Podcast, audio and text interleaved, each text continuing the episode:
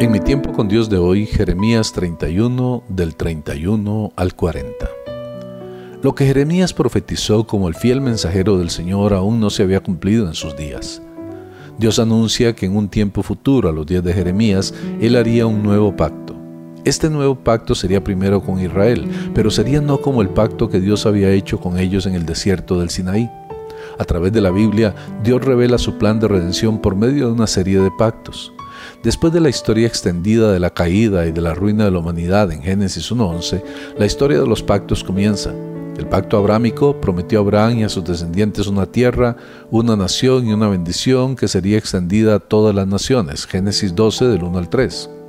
El pacto mosaico del Sinaí dieron a Israel la ley, los sacrificios y la elección de bendición o maldición en Éxodo 19. El pacto davídico promete una dinastía eterna, un gobernante perfecto y la promesa del Mesías en 2 de Samuel 7. El plan de redención de Dios a través de los pactos es completado y perfeccionado en el nuevo pacto. A lo largo de los pasajes del Antiguo Testamento que anuncian el nuevo pacto, vemos las promesas de la reunión de Israel, de limpieza y de transformación espiritual y el reino del Mesías. Jesús específicamente instituyó este nuevo pacto con su muerte en la cruz e instituyó el reconocimiento y el recordatorio del mismo con el pan y la bebida de la Santa Cena que aparece en los Evangelios. Era en el futuro de los días de Jeremías, pero iba a ser puesto en efecto por Jesús y específicamente por su trabajo de sacrificio expiatorio en la cruz. El escritor de Hebreos cita este pasaje y desarrolla el tema del nuevo pacto especialmente en contraste con el viejo. Un nuevo pacto fue prometido y necesitado porque Israel no mantuvo y no podía mantener el pacto que Dios había hecho con ellos en el Sinaí. Este pacto no estaba diseñado para ser suficiente, era una preparación para el nuevo pacto que iba a venir. El viejo pacto había tomado un nuevo arrendamiento en la vida de Jeremías en sus días tempranos, cuando el libro perdido del pacto había sido encontrado, leído y reafirmado para convertirse en los planes de las continuas reformas de Josías.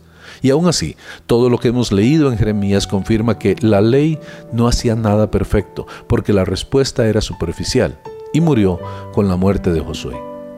El nuevo pacto traería una transformación interna. La ley de Dios ya no sería solo externa, Dios cambiaría la mente y los corazones de aquellos conectados a Él por el nuevo pacto.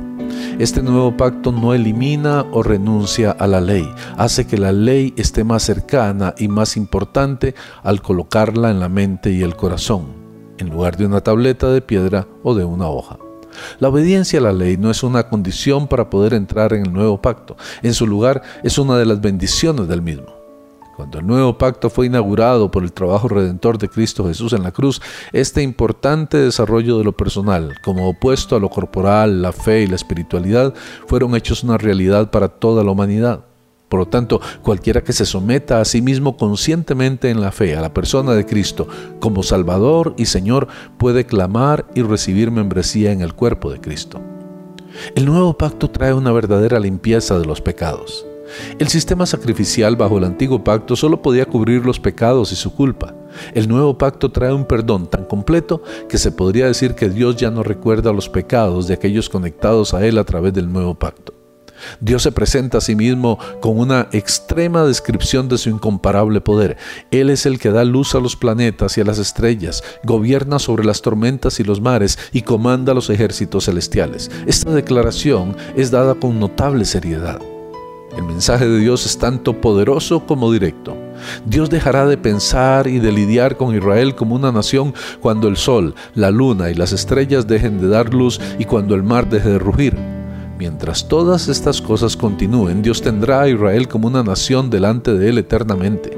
Dios da otra poderosa y directa declaración de la permanencia del pueblo judío en su plan y en el desarrollo para los tiempos.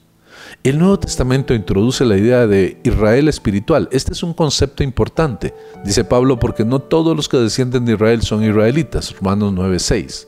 La idea de un Israel espiritual es significativa, pero no era ni es parte de la visión de la profecía de Jeremías aquí. Los descendientes de Abraham, Isaac y Jacob tienen un rol permanente en el plan de Dios de los tiempos hasta el fin de ellos. Dios anuncia que la ciudad literal de Jerusalén será reconstruida usando marcadores geográficos específicos para claramente explicar que Él quería que se entendiera de la forma literal. La Jerusalén material debe de ser extendida, no una Jerusalén simbólica o espiritual. Toda ella será santa a Jehová. La torre de Hananel estaba en la esquina noroeste de la ciudad. La puerta del ángulo probablemente se refiere a la que estaba en la esquina noroeste de la muralla de la ciudad. Los sitios de Gareb y Goa son desconocidos, pero el versículo parece indicar una extensión de los límites de Jerusalén al lado oeste. En el contexto más amplio de la profecía, este pasaje no permite una interpretación que aplique a una Jerusalén espiritual simbólica o celestial. Si esto fuera posible, ¿por qué tan llena de detalles literales? Esto no puede referirse a la reconstrucción de la ciudad después del exilio tampoco por dos razones. Primero, esta debería de ser de una extensión mucho mayor y segundo, deberá de ser permanente para nunca más ser arrancada según Jeremías 31:40. Por lo tanto, debe significar, si es tomada completamente literal, la ciudad que será construida por ellos cuando sean traídos de regreso con la totalidad de los gentiles. Este pasaje referente a la ciudad de Jerusalén se cumplirá cabalmente con la segunda venida de Jesucristo que leemos en Apocalipsis 21 del 2 al 27. Espero que este tiempo haya edificado su vida. Soy el pastor Carlos Umaña.